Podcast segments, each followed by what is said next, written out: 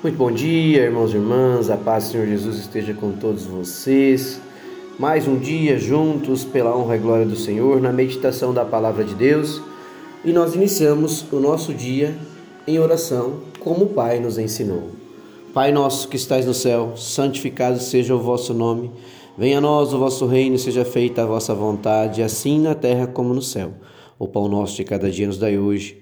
Perdoai as nossas ofensas assim como nós perdoamos a quem nos tem ofendido, e não nos deixeis cair em tentação, mas livrai-nos de todo o mal. Amém.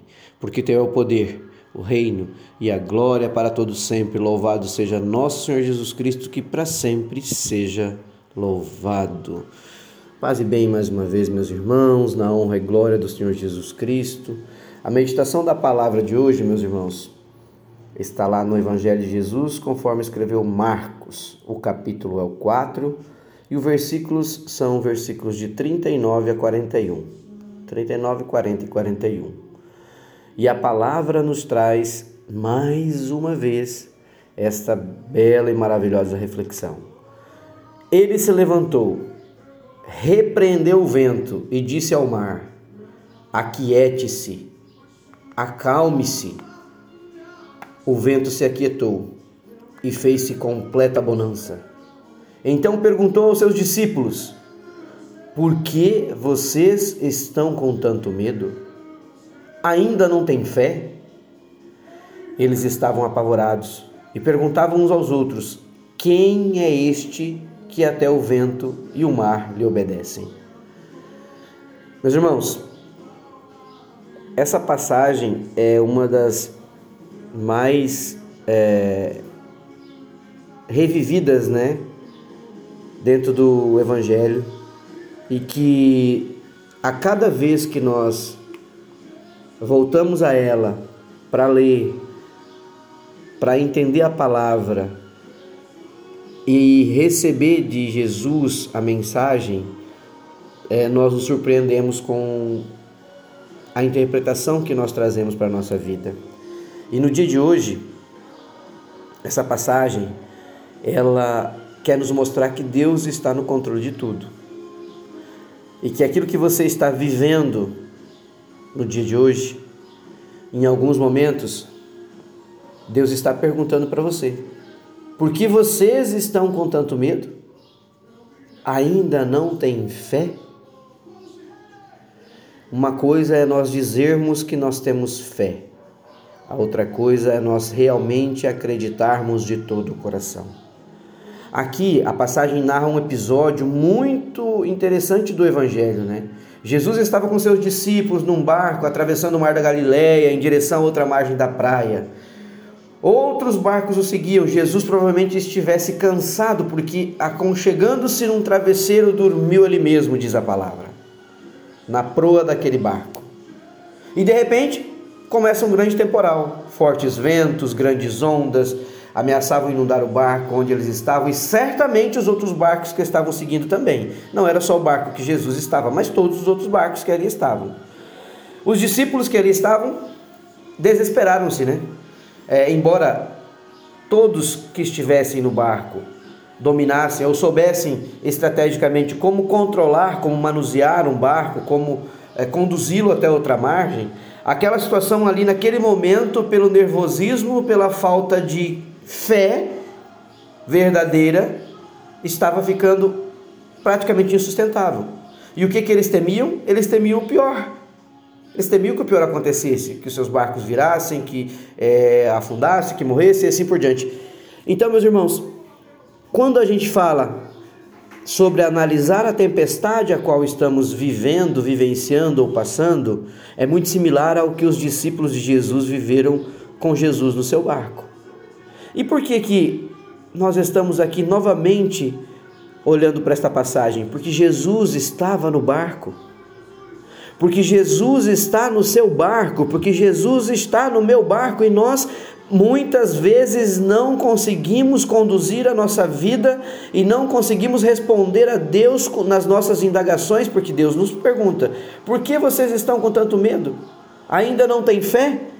Essa indagação de, de Cristo Jesus para nós, de nosso Senhor Jesus Cristo, Mas por que, que nós não conseguimos responder? Porque o nosso coração não acredita verdadeiramente, porque nós temos uma fé supérflua, porque nós temos uma fé que está fragilizada, porque nós temos uma fé focada nas coisas terrenas, no fortalecimento terreno e não no espiritual, meus irmãos. Então, do mesmo jeito que os discípulos estavam desesperados, nós também ficamos desesperados e naquela aflição de que o pior possa acontecer. E por que que Cristo dormiu, descansou na proa daquele barco? Por que, que ele dorme e descansa na proa do seu barco? Porque Jesus tem o controle de sobre, sobre todas as coisas e que você precisa entregar verdadeiramente o teu coração a Ele, entregar a tua caminhada de fé a Ele, entregar os teus planos verdadeiramente a Ele. Sabe, meus irmãos? Chamar ao Mestre que acalmou a tempestade faz com que a tempestade do nosso dia se acalme, com que o nosso barco navegue pelas bênçãos e glórias de Cristo Jesus. Mas nós precisamos confiar no controle soberano de Jesus. Nós precisamos confiar.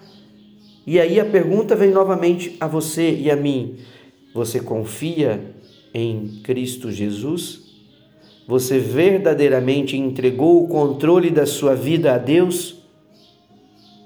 Porque ele nos pergunta: por que vocês estão com medo? Por que, que vocês ainda não têm fé verdadeira no seu coração? Aquietem-se, acalmem-se. Eu sou contigo, eu sou seu Deus. Mas você precisa crer. Creia que Jesus é todo-poderoso. O seu poder supera a força da natureza e todos os poderes deste mundo, meu irmão, minha irmã. Dê o controle da sua vida ao Senhor Jesus, Ele é o único que pode cuidar e lhe dar segurança eterna.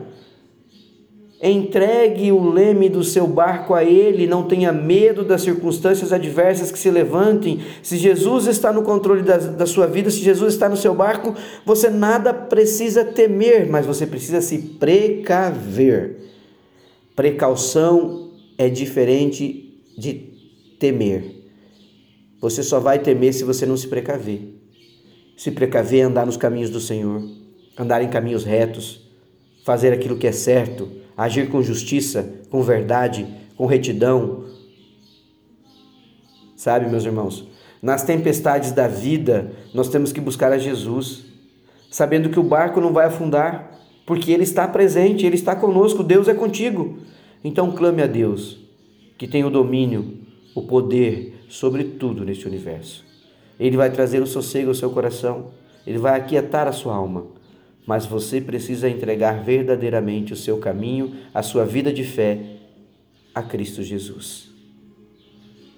Essa palavra de hoje, meus irmãos, não é apenas para nós ouvirmos e internalizarmos, é para nós compartilharmos, porque é um chamado de Cristo a mim, a você e a tantos outros irmãos que precisam entender que Cristo está no seu barco, que Ele nunca os abandonou, que Ele não abandona um filho seu mas que nós precisamos agir com retidão, ter fé, ter gratidão e, como mencionei há pouco, justiça, verdade e caridade. Senhor Deus, tu és o meu Deus, o meu Pai soberano. Obrigado por me ensinar a confiar em Ti. A palavra de hoje, ó Pai, vem fortalecer a minha fé, fortalecer a minha caminhada, fortalecer as minhas buscas em Ti, ó Pai. Sem a tua força, nada sou, e a tua força pode conter tudo o que vier de tempestade em minha vida. E nada pode ser comparado, ó Pai, com a tua glória e a tua graça. Olha, Pai, te peço, ilumine o meu caminho, esteja no meu barco e conduza as minhas atitudes. Eu sei que tu estás comigo. Ajuda-me a crer em ti Clamarei pelo teu auxílio quando tudo parecer perdido e o meu coração estiver aflito. Faz a tempestade se acalmar, Pai. Senhor, ajuda-me a enxergar a tua serenidade e confiar em ti, ó Pai. Tu estás no controle da minha vida. Tu estás no controle de todas as coisas. Te agradeço por mais um dia, por essa palavra iluminada, abençoada e maravilhosa que conduzirá o meu caminho. Senhor, entrego mais um dia a minha vida em tuas mãos, porque tu estás no controle. Em nome de Jesus, me guia, me guarda, me ilumina e me governa. Amém. Um ótimo dia, meus irmãos. Um beijo, um abraço. Que Deus os abençoe e os guarde, pela honra e glória de nosso Senhor Jesus Cristo. Fiquem com Deus.